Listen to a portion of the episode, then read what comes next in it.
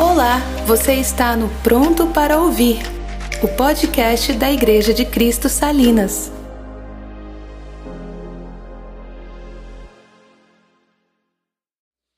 Eu peço que você abra a sua Bíblia no livro de Gênesis.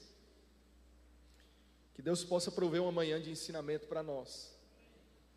Que Deus fale conosco nesta manhã.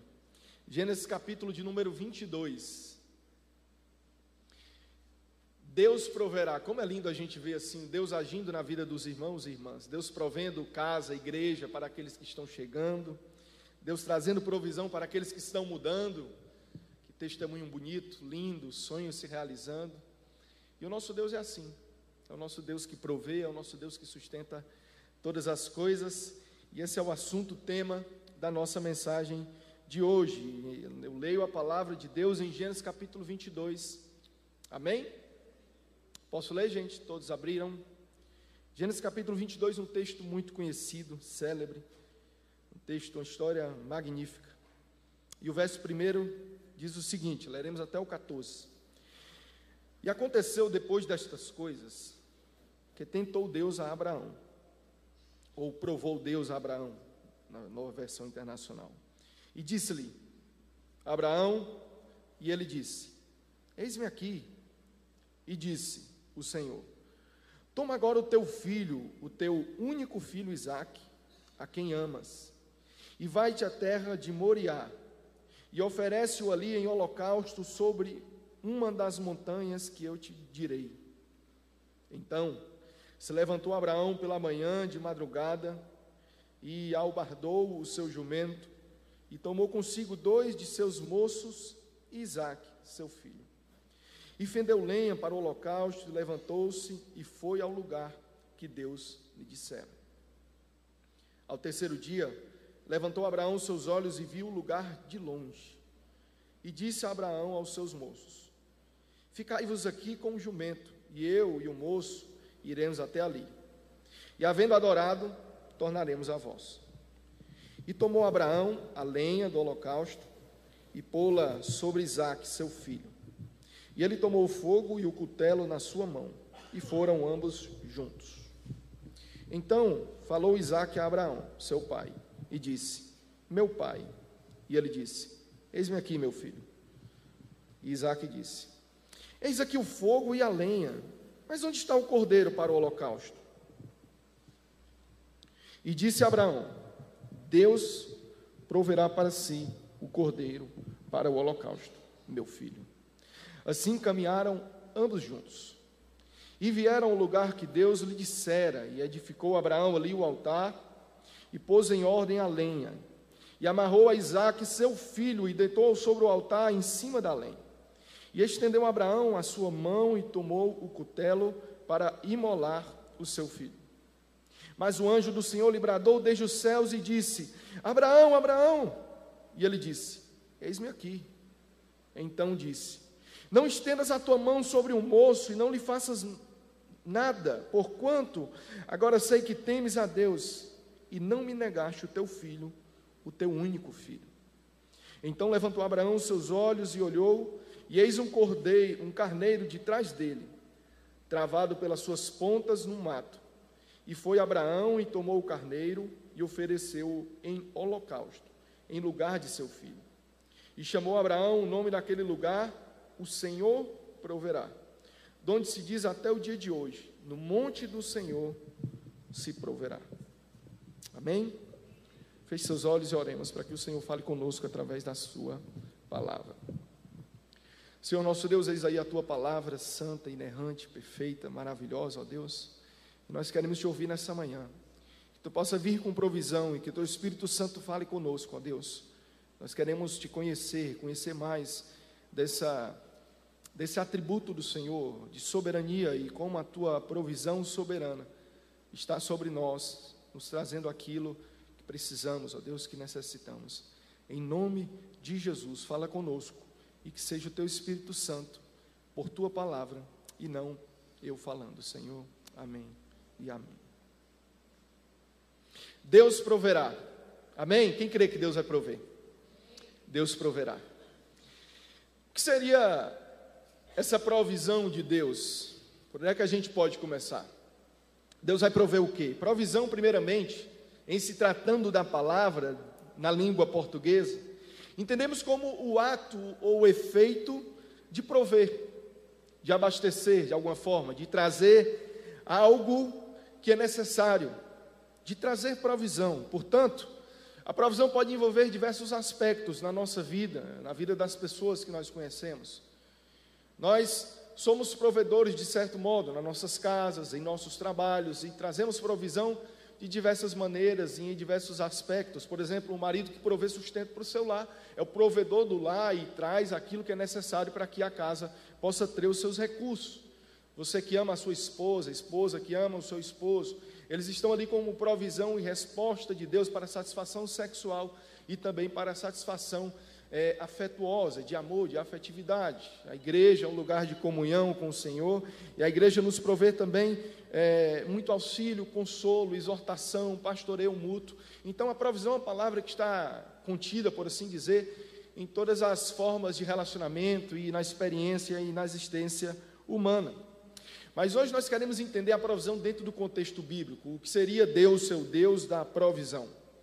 Eu gosto muito da definição que um teólogo batista americano, Miller Derrickson, traz em seu livro de teologia sistemática sobre a provisão de Deus. Eu queria partir desse ponto aqui para tratarmos biblicamente acerca da provisão antes de entrarmos no texto que nós lemos. Miller Derrickson diz o seguinte sobre a provisão de Deus. Preste atenção. Por providência, entendemos a ação contínua de Deus, pela qual ele preserva a existência da criação que ele fez surgir e dirige para os propósitos que designou para ela. Isto é, Deus, através da sua provisão, ele atua de forma contínua, ininterrupta, para preservar a criação e para fazer com que a história caminhe para o propósito para o qual ele tem determinado. Se isso é a provisão de Deus, nós concluímos, pois, que toda a raça humana está debaixo da provisão de Deus, amém? Provisão de Deus, no primeiro momento, não é algo que está restrito à vida daquele que crê em Deus. A despeito da sua crença em Deus ou não, nós cremos que Deus é que sustenta todas as coisas. O testemunho bíblico é numeroso com relação à providência de Deus. Por exemplo, Esdras, em Neemias capítulo 9, verso 6, diz o seguinte: Só tu és o Senhor. Tu fizeste o céu, o céu dos céus, e todo o exército da terra, e tudo quanto nela há, os mares e tudo que há neles, e tu os preservas a todos com vida, e o exército dos céus te adora. Como disse Paulo pregando aos gregos, em Atos capítulo 17, nele nós nos movemos, nele nós existimos, nele nós respiramos, nós vivemos. Então toda a raça humana está debaixo de uma provisão divina, ainda que ela não compreenda isso e que por mais que não creia nisso, até mesmo os ateus estão debaixo da providência do Senhor. Por mais que eles não clamem, Deus proverá. Deus tem provido alimento e sustento para eles. Inclusive, isso é um dos reflexos do amor de Deus. Deus ama de diversas formas. E a primeira forma do amor de Deus que nos, revela, que nos é revelado através da Sua palavra e das coisas que são criadas é o seu sustento. Em Mateus capítulo 5, verso 44, Jesus nos convidando a amarmos os nossos inimigos, ele pede para que nós tenhamos a provisão de Deus, testemunho e exemplo para amarmos os nossos inimigos. Ele vai dizer: se nós queremos ser conhecidos como filhos de Deus, nós precisamos amar os nossos inimigos, porque o Senhor faz nascer o sol e cair chuva sobre maus e bons. E se vocês querem ser conhecidos como filhos de Deus, vocês precisam amar aqueles que não amam vocês também, porque Deus traz provisão para aqueles que também odeiam a sua palavra e o seu testemunho, tanto bons como maus, estão debaixo desse sustento divino, dessa provisão divina. Mas aqueles que querem viver de acordo com a vontade de Deus, precisam entender a provisão de Deus de uma forma muito mais abrangente de uma forma muito mais, poderíamos dizer assim, verdadeira e bíblica. Aqueles que vivem debaixo da provisão de Deus, pela fé, eles escolhem viver debaixo dessa provisão de forma consciente, de forma que você entende o que seria essa provisão. Através de uma fé viva e operante, Deus nos dá um meio através do qual nós podemos estar debaixo dessa provisão divina, de forma consciente, repito aqui. E aqueles que de forma consciente estão debaixo dessa provisão, vão experimentar essa provisão de formas diferentes também, inclusive de, formas de uma forma redentiva, como nós veremos no final da palavra de hoje. Então, aqueles que vivem para o Senhor e acreditam na provisão de Deus bíblica, eles experimentam de uma provisão que por muitas vezes se mostra de forma sobrenatural, de forma contraditória, de forma paradoxal, ou até mesmo absurda, por assim dizer. Em 1 Reis capítulo 17, verso 1, nós temos lá algo interessante, um profeta de Deus, Elias. Ele acabia, é, acabava de saber que Deus não iria mais fazer chover sobre o reino de Israel.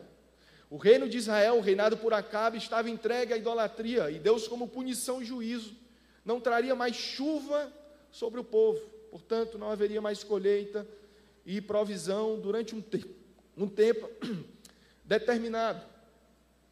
E aí Elias talvez ficasse também debaixo, sujeito daquela, sujeito àquela fome, aquele período de escassez, mas Deus diz: não se preocupe, Elias, vai até Kiriete, em frente do Jordão, fica lá que eu vou te alimentar com pão e com água. E de forma assim, inacreditável, corvos traziam alimento para Elias. Então a provisão de Deus ali para aquele homem se, se mostrava de forma sobrenatural, inacreditável. E quando o corvo para de levar comida, Deus fala: Elias, vai até a Sarepta e habita na casa, vai para a casa de uma viúva, que lá eu vou te dar de comer. E aí o profeta, obedientemente, de forma obediente, vai para a casa da viúva de Sarepta, mas era algo contraditório. Se ela era viúva, o marido tinha morrido, e o marido era a única provisão financeira do lar.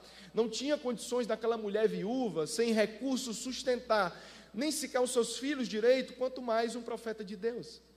Mas ela recebe o profeta de Deus, e a palavra do profeta é que não iria faltar azeite na botija nem farinha na panela, trigo na panela, enquanto o Senhor estava fazendo cessar a chuva sobre Israel.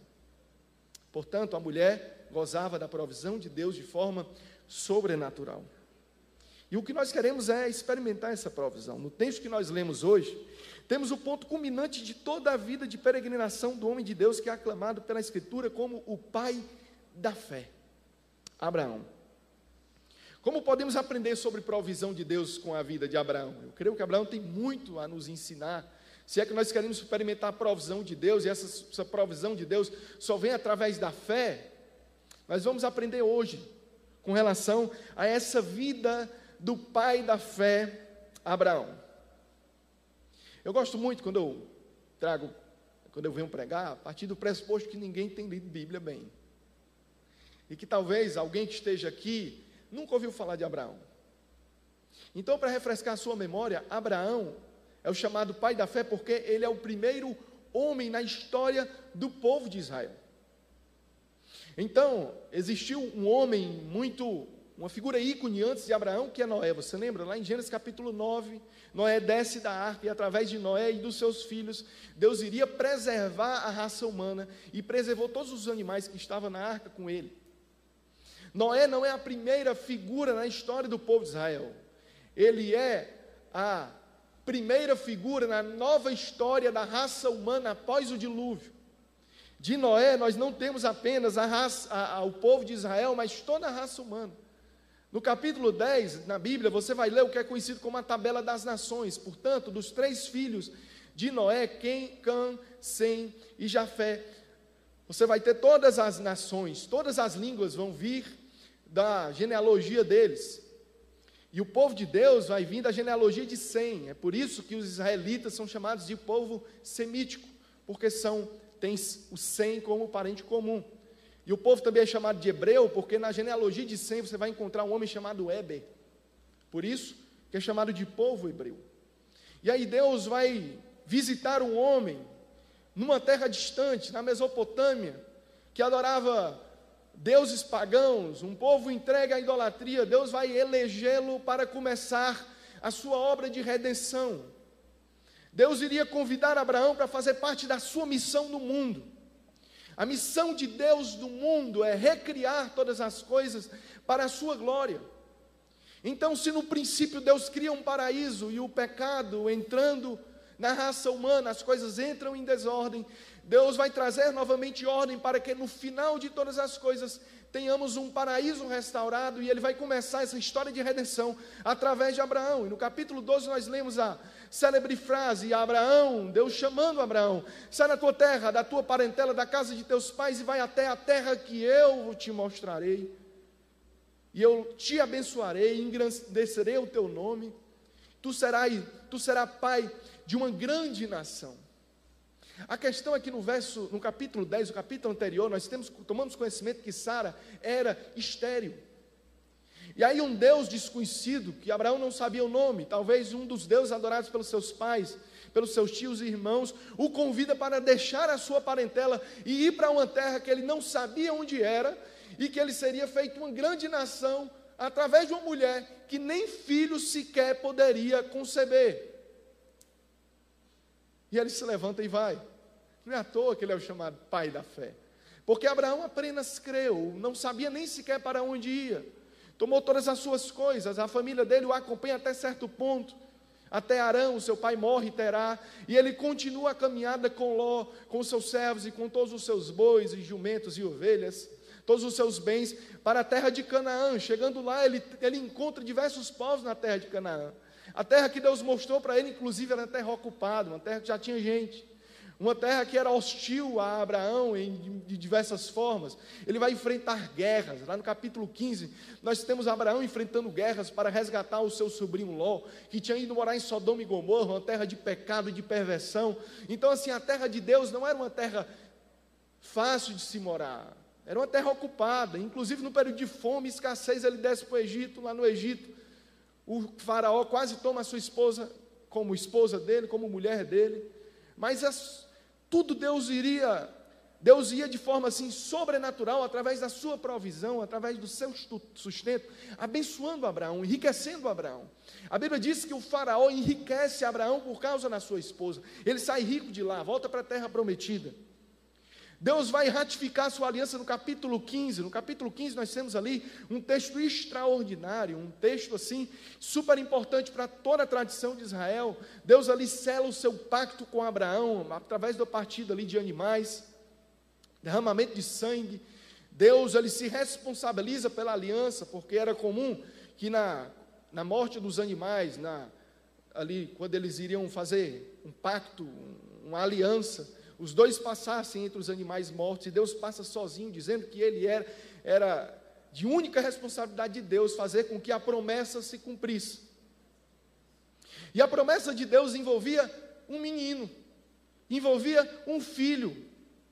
E os anos foram se passando, Abraão já com seus 80 anos, 85 anos, e o menino não chegava, e o filho não aparecia. No capítulo de número 17, 16 ou 17, nós temos ali Sara querendo dar um jeito para que a promessa acontecesse logo. Ô Abraão, toma logo aí tua serva, serva egípcia, que você ganhou lá no período do egípcio, ou seja, a serva, a serva chegou depois da promessa.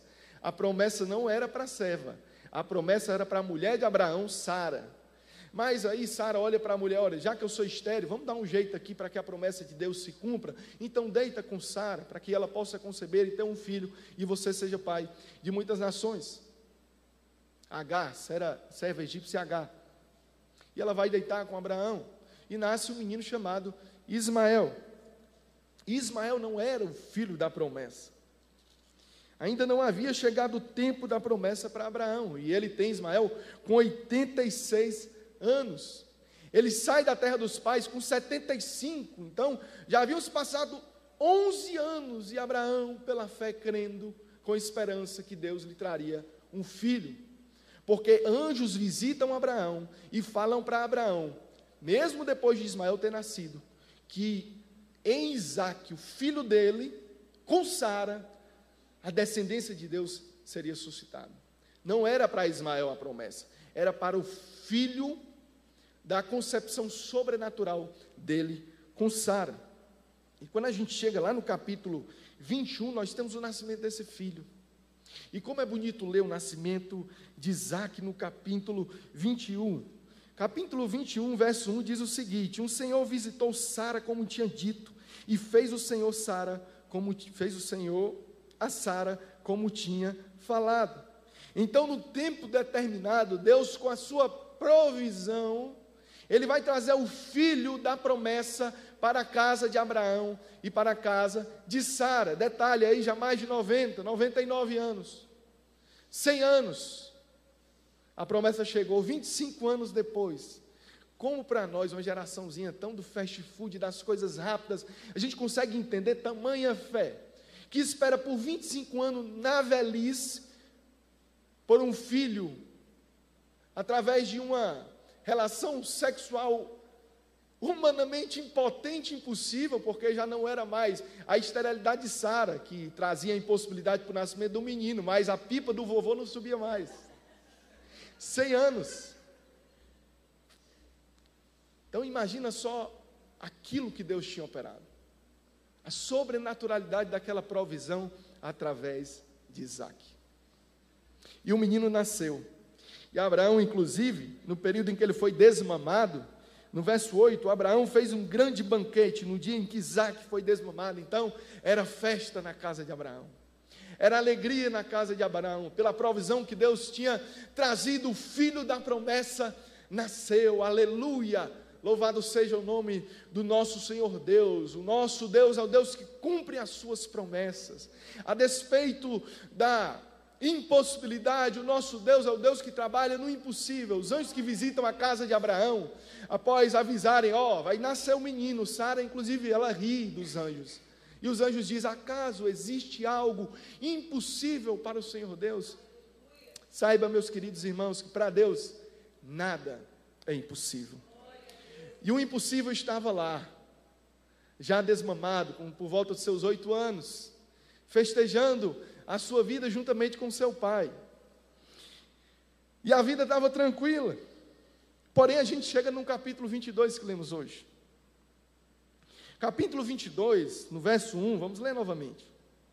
E aconteceu depois destas coisas, não sabemos quantos anos tinham se passado, mas o menino era, ainda era jovem, que, tendo, que tentou Deus a Abraão e disse-lhe: Abraão, e Abraão, Eis-me aqui, Senhor, cheio de fé. Aleluia, eis-me aqui. Crendo mais do que nunca na promessa de Deus. E Deus diz: Abraão, toma agora o teu filho, o teu único filho Isaque, a quem amas, e vai-te à terra de Moriá e oferece-o ali em holocausto sobre uma das montanhas, que eu te direi. Seria o fim da promessa. Seria o fim da provisão de Deus. Deus estava pedindo algo absurdo para Abraão. Você percebe no tamanho do absurdo que Deus está pedindo?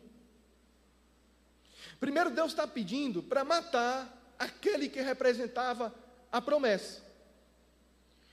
Então, o menino ainda era jovem, Abraão, cheio de esperanças, no cumprimento da promessa de Deus, que ele seria pai de muitas nações e que naquela geração de Isaac viria a sua posteridade que abençoaria todo o mundo, todas as famílias da terra, e agora Deus dá ordem: mate a promessa, mate o filho da tua promessa, mata o teu único filho que você ama tanto. Que absurdo. Queridos, eu quero primeiramente trazer, e eu gosto sempre de trazer pontos para ficar claro na nossa mente. A provisão de Deus, ela primeiro é um imperativo, a obediência a Deus pela fé.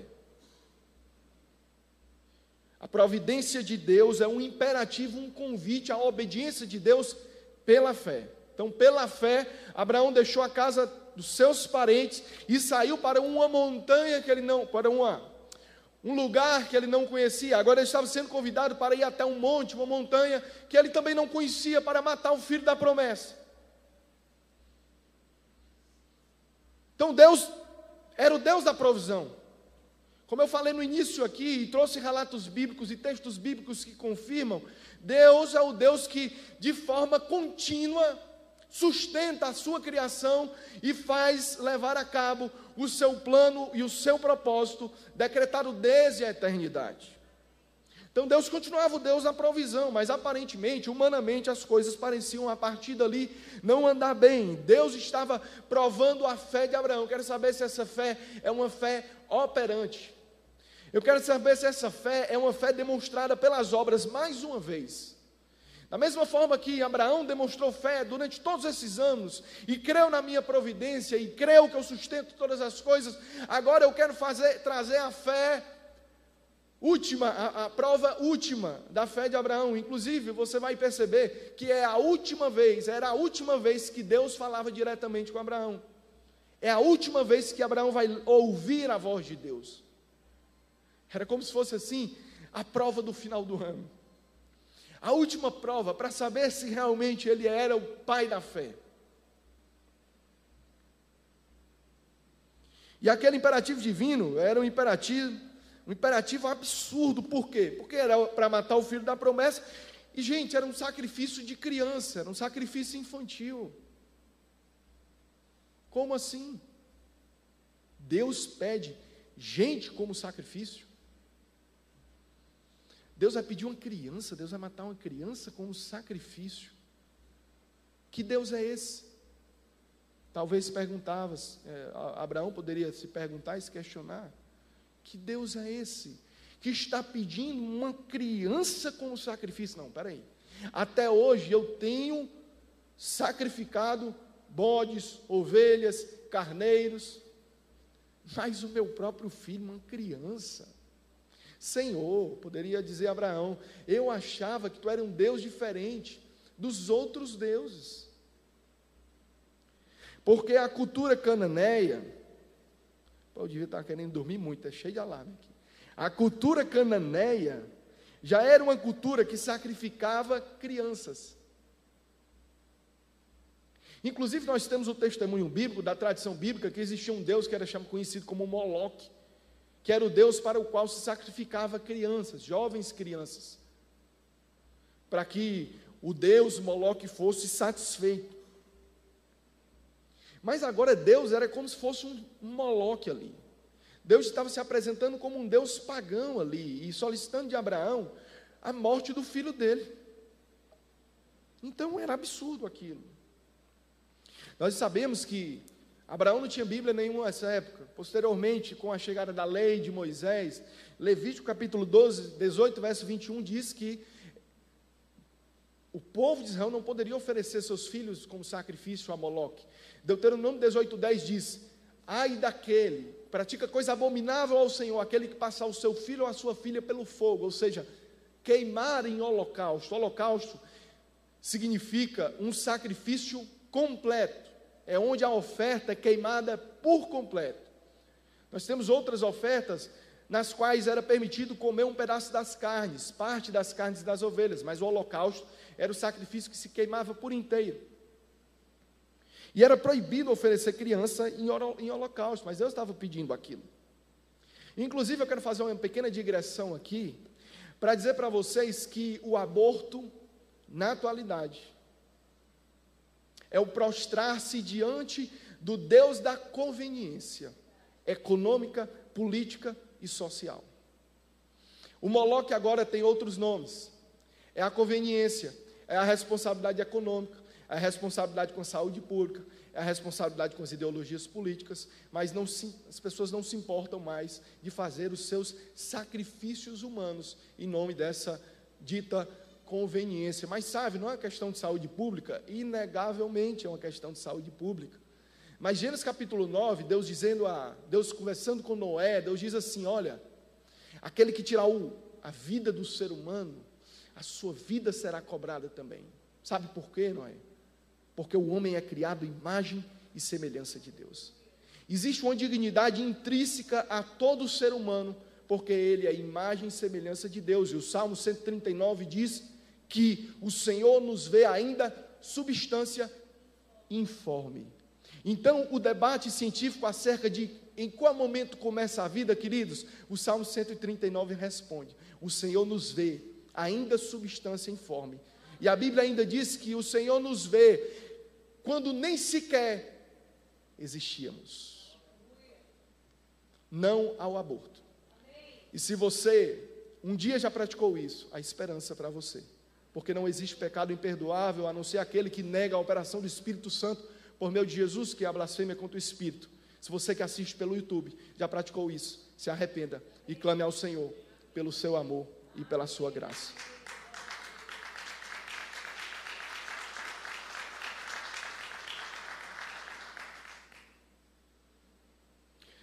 Mas para experimentar a provisão de Deus, é preciso ter fé, é óbvio que é preciso ter fé. E ali seria requerido de Abraão novamente muita fé, queridos, muita fé.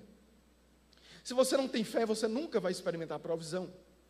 Hebreus 11, que fala sobre os heróis da fé e define fé biblicamente, diz que a fé é o firme fundamento daquilo que se não vê, a certeza das coisas que se esperam. E no verso 6 diz que sem fé é impossível agradar a Deus. Por quê? Porque é óbvio que aquele que dele se aproxima precisa crer, primeiro, que ele existe, e mais, que ele é galardoador, ou seja, recompensador daqueles que o buscam. Então Deus existe. Isso é a fé. Mas não somente isso. Ela confia que Deus recompensa, ou seja, a fé não é apenas credulidade, mas é confiança é certeza. Fé de credulidade, nós temos diversos tipos de fé e diversos deuses. Mas a fé bíblica é a confiança no Deus revelado na Escritura. E Abraão estava sendo convidado a crer naquele Deus a despeito da, do mandamento absurdo que Deus estava pedindo para ele. Abraão estava sendo provado. E para que servem as provações? É interessante que a partir do momento que você vive debaixo da perspectiva da fé, da cosmovisão da fé, da forma, nova forma de enxergar a vida pela fé, você começa a enxergar todas as coisas de forma totalmente diferente. Romanos capítulo 5, Paulo diz: sendo, pois, justificados por Cristo agora, tenhamos como motivo de grande alegria as diversas provações, as diversas tribulações. Porque agora essas provações e tribulações, elas são matéria-prima para desenvolver em vocês experiência, para desenvolver em vocês maturidade na fé de vocês. Tiago, na sua carta, no capítulo 1, ele diz: Meus queridos, tende por grandes motivos o passado, por grandes tentações, grandes provações. Como assim, sabe? Então o crente agora, quando enxerga o problema, ele não murmura mais, é isso? É isso. Ele agora pergunta: Onde Deus quer trabalhar em mim a partir daí? Onde é que o Senhor quer provar a minha fé com esse problema? Você percebe que a provisão de Deus, ela não se revela unicamente com coisas boas, mas também com coisas ruins? Então, sabe, você me, você me fez acordar de manhã para dizer que, quando eu digo Deus proverá, Ele também vai prover problemas? É isso. E era o que ele estava trazendo para a vida de Abraão problemas. Porque é através dos problemas que a nossa fé é provada. Abra sua Bíblia em primeira, primeira carta de Pedro, capítulo 1. Vamos ler o verso 7.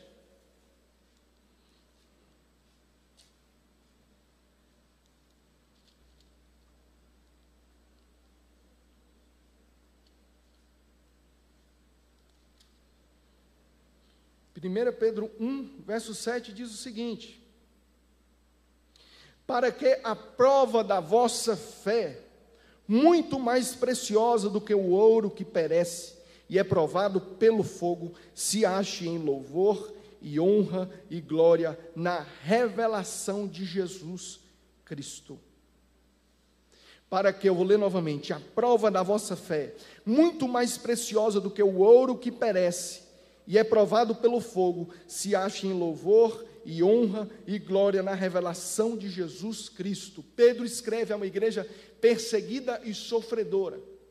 E Pedro está dizendo que a provação que eles estavam passando, semelhante ao fogo que purifica o ouro, que é algo perecível, as provações agora purificavam o povo de Deus para que no último dia, na revelação de Cristo, quando Cristo voltasse, o povo de Deus fosse apresentado ao Senhor, de modo santo, agradável, para a glória, louvor e honra do nosso Deus.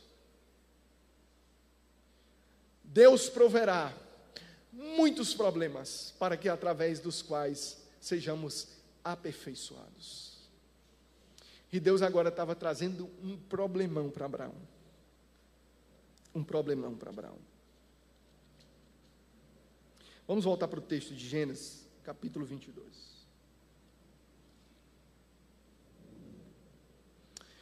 Só, meus queridos, que essa fé, essa fé, e vou repetir, que é um imperativo à obediência, pela fé, você é convidado a obedecer, Existe uma tarefa a ser cumprida a partir da compreensão da provisão de Deus.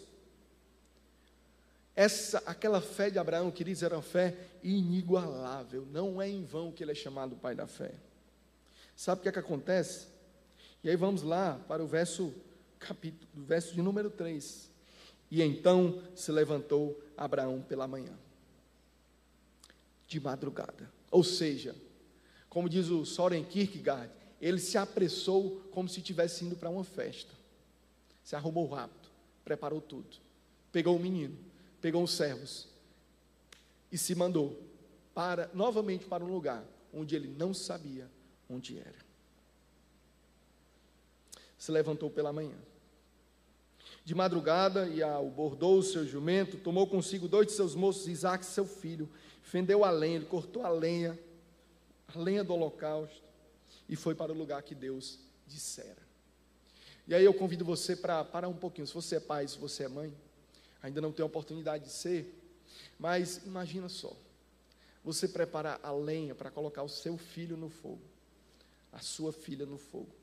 Imagina só você se arrumando pela manhã, sabendo que aquele filho que representava todas as esperanças da sua vida, logo, logo estaria sendo consumido em cima do altar, e o fogo não seria posto por ninguém, a não ser você.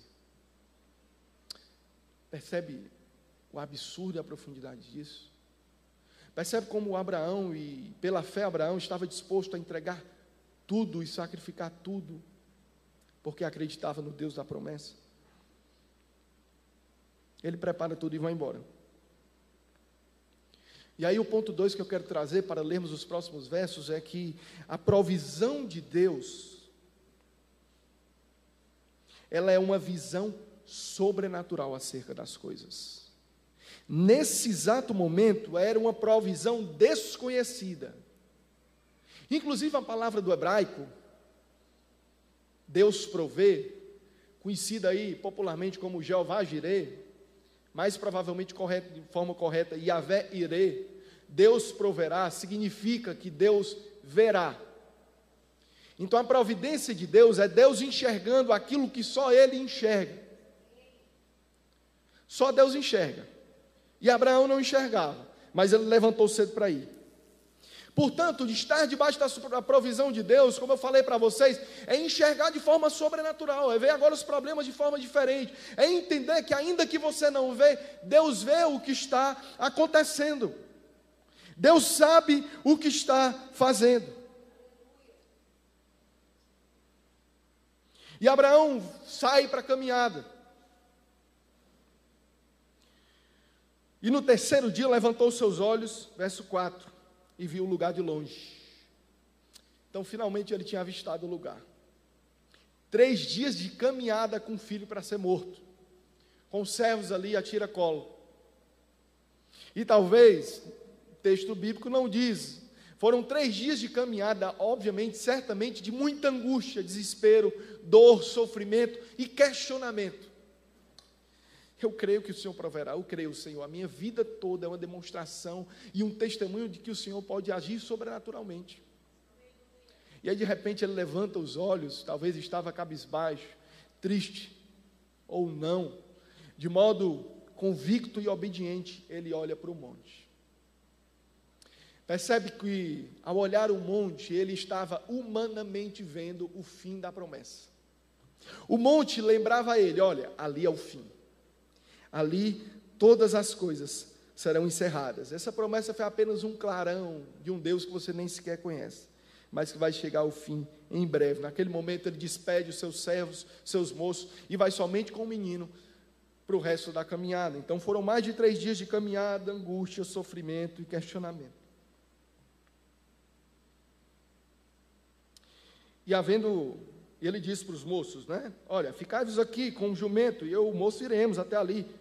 E havendo adorado, tornaremos, tornaremos a voz. Olha só, ele fala no plural. Ele disse para os moços: Ó, a gente vai voltar. É claro que ele não ia explicar, não tinha explicação, ele não sabia talvez como seria, mas ele acreditava na provisão de Deus. Você entende, queridos, que a fé, ela não é compreensão, ela é confiança literalmente. Ela é confiança literalmente. Não é racionalidade. A racionalidade vem depois, com a teologia, com o conhecimento bíblico, mas a fé é um convite ao, de forma primeira, a um desconhecido, de certa forma. A um Deus conhecido, mas a um futuro desconhecido. Abraão vê um lugar ao longe, nesse momento a sua angústia, pelo que está vendo, é apaziguada pela promessa do Deus invisível. Então, assim, ó, ele olhava para as coisas, mas o Deus que ele não conseguia enxergar, lembrava da promessa. Paulo escrevendo aos Coríntios, ele diz, 2 Coríntios capítulo 5, verso 7, porque andamos por fé e não por vista. Abraão não tinha o um livro de Coríntios nas mãos, mas com certeza ele olhou para o filho e pensou: vou continuar a caminhada, não pelo que estou vendo, mas pela fé que eu tenho nesse Deus. Eu quero lembrar você que você caminha não por pelo que vê, mas por causa do Deus que você acredita. Abraão imaginava assim uma possibilidade. A gente só vai saber lendo o Novo Testamento. Hebreus 11 diz que Abraão acreditou que Deus era poderoso para ressuscitar o menino. Isso aí só vem posteriormente. Abraão, os profetas e o povo de Israel não souberam dessa informação e nós temos no Novo Testamento que Abraão de forma absurda acreditava na ressurreição. Para nós que somos crentes e cremos na ressurreição do Cristo, a gente entende esse absurdo como algo assim comum, mas a gente é um absurdo. E Abraão acreditou nesse absurdo. Só falta Deus ressuscitar o menino. Eu creio que ele pode fazer. Porque trouxe um menino de um pinto morto e de uma galinha morta. Então Deus pode trazer de novo esse menino à existência. E ele continua a caminhada. E ele continua a sua caminhada. E o menino, né, inteligente, jovem, ele pergunta: Mas pai, peraí, tem alguma coisa errada. Eu estou vendo fogo, o cutelo, a faca, a lenha. Mas onde está o sacrifício, pai? Onde está o cordeiro para o holocausto? Olha como menino era inteligente. É uma pergunta coerente, né? Peraí, pai, acho que está um coisa de errado. Eu acho que o senhor estava. A sua idade o senhor está se esquecendo das coisas, pai. Cadê o cordeiro? Se eu só lembrar aqui que o senhor é velho demais. Não tinha cordeiro. O cordeiro é um menino. E aí, gente, às vezes, para perguntas bonitas, racionais e coerentes, respostas curtas, mas verdadeiras, são satisfatórias. Foi que Abraão respondeu? Deus proverá. Sabe quando a gente tem várias dúvidas sobre Deus, sobre a fé, sobre a palavra? Quando a gente começa a estudar a teologia, é maravilhoso, mas as dúvidas aumentam, queridos. As dúvidas crescem. Quanto mais você aprende, você diz aquela máxima do filósofo: só sei que nada sei. Paulo escrevendo aos Coríntios, 1 Coríntios capítulo 8, verso 1, ele diz: Aquele que acha que sabe ainda não sabe como convém saber. Então nós não sabemos todas as coisas e não temos todas as respostas racionais, mas nós temos todas as respostas suficientes e necessárias. Para muitas perguntas acerca da vida cristã, é preciso com fé apenas responder: Eu não sei, mas Deus proverá. Eu não sei, mas Deus sabe. Eu não vejo, mas o Deus da provisão, do, da raiz hebraica, ele vê o que eu não consigo ver. O Senhor vê. E aí ele diz: Meu filho, Deus proverá para si o cordeiro para o holocausto, meu filho. Assim caminharam ambos juntos, juntinhos foram para o holocausto. E vieram ao lugar de Deus, o lugar onde Deus lhe dissera, edificou Abraão ali o altar e põe em ordem todas as coisas. Imagina a cena horrenda. Ele ajeitando tudo e o menino se perguntando pelo cordeiro: Pai, pai, cadê o cordeiro? Cadê o animal? Estendeu Abraão a sua mãe, a sua mão. Ele deitou o menino, amarrou o menino, preparou a lenha, estendeu a mão para cima, o menino talvez clamando, ou então lembrando dos sacrifícios a Moloque, dizendo: Agora chegou a minha vez. Como os meus amiguinhos que adoravam Moloque morreram, eu vou morrer da mesma forma, então não tem jeito para mim. Quando Abraão levanta o cutelo, um grito: Abraão! Abraão! E Abraão, eis-me aqui. Engraçado como ele conhece a voz de Deus, né? As minhas ovelhas me ouvem, elas conhecem a minha voz e elas me seguem. Abraão, e ele disse: Eis-me aqui. Então disse: Não estendas a tua mão sobre o moço, e não lhe faças nada, porquanto agora sei que temes a Deus e não me negaste o teu filho, o teu único filho. Diante do Deus da provisão, o servo estava sendo aprovado por Deus. E aí agora eu quero para finalizar, ponto 3, dizer que a provisão de Deus, ela é uma intervenção divina na história. Ela se apresenta muitas vezes como uma intervenção divina na história. Deus interviu. O menino não foi morto. Deus chamou Abraão. Abraão, para com isso. Então Abraão levantou os olhos, o texto diz, da mesma forma que ele tinha levantado os olhos para ver o monte do sacrifício. Ele levanta os olhos e atrás dele estava lá o cordeiro com os chifres, chifres presos. Eis o cordeiro, eis o cordeiro.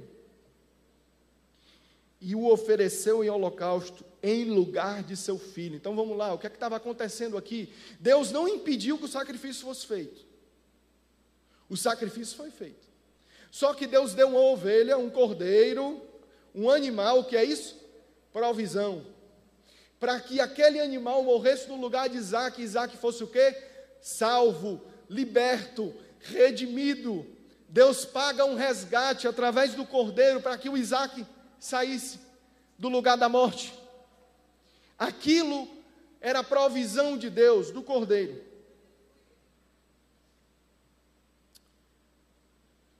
Mas o que é que estava por trás, para finalizar, de todos os sacrifícios na história, antes da revelação do grande sacrifício que nós entenderemos daqui a pouco? Por que, que os homens sacrificavam os animais? Se você for estudar a história das religiões, sacrifício de animais é algo absolutamente comum.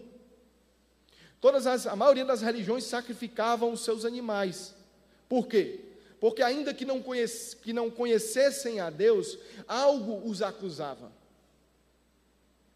Paulo chama isso, em Romanos capítulo 2, de lei da consciência, que ora acusa e ora justifica. Então, assim, as pessoas que habitam nas ilhas, nunca ouviram falar do Evangelho, os índios e desconhecidos, todos eles estão sendo acusados pela consciência deles, que eles estão em débito com um Deus que eles percebem que existe.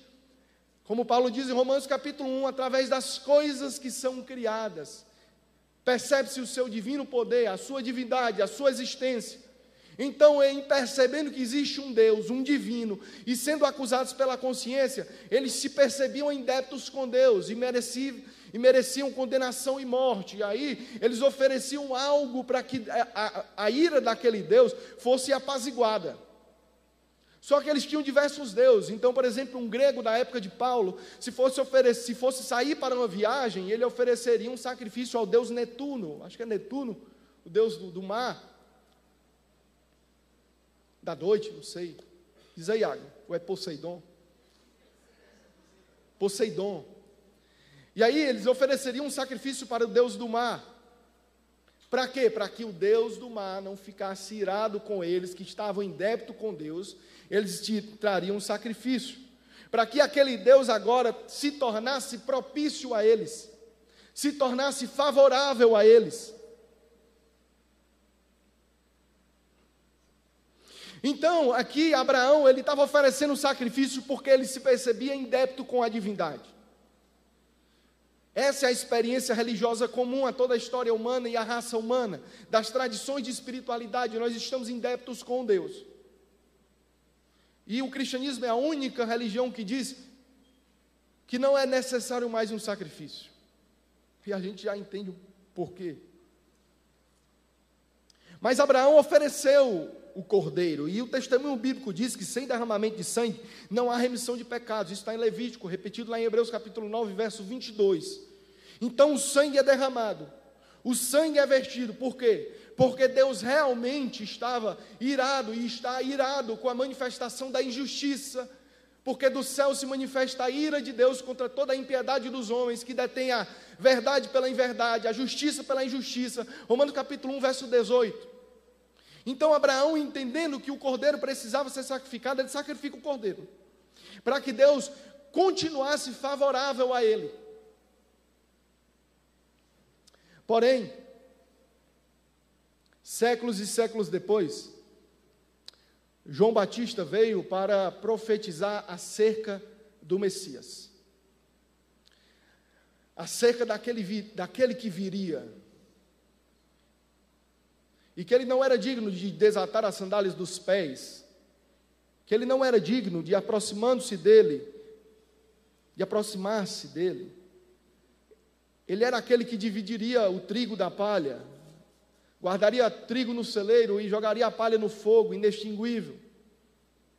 Ainda existe um fogo para aqueles que não têm fé, mas é assunto para outro dia. E quando João Batista olha para Jesus Cristo, o Cristo, ele diz: Eis o Cordeiro de Deus que tira o pecado do mundo. O que Deus estava mostrando ali para Abraão era todo o seu plano de redenção para a raça humana. Queridos, se você chegou aqui hoje, lendo o título da mensagem, Deus proverá, você está passando por problemas, angústia, sofrimento, eu quero te dizer, Deus proverá. Deus proverá.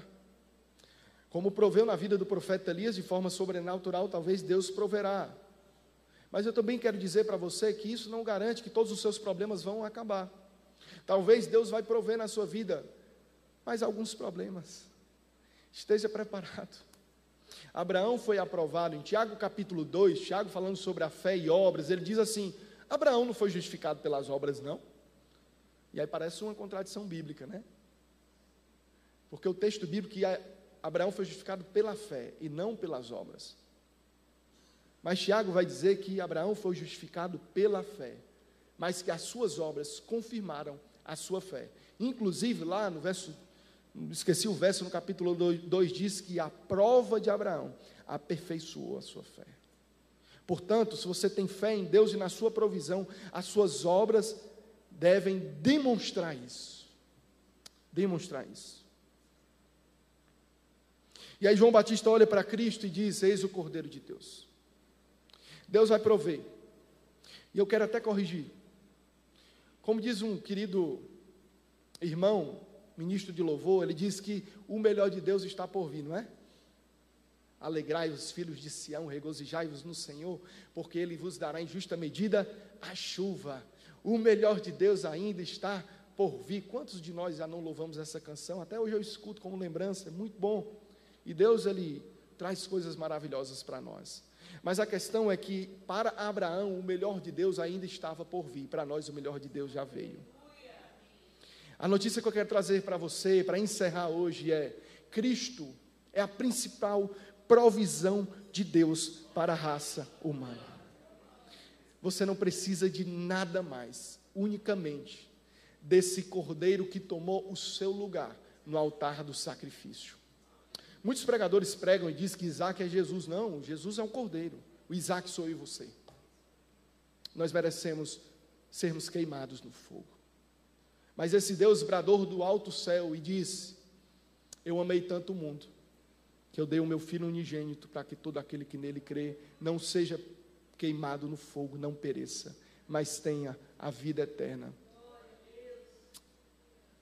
Se eu posso te chamar de Isaac hoje ou de Abraão, Eis o Cordeiro de Deus, que tira o pecado do mundo. Deus proverá, mas principalmente, Deus já proveu. Amém. Você também encontra essa mensagem em vídeo em nosso canal do YouTube, Igreja de Cristo Salinas.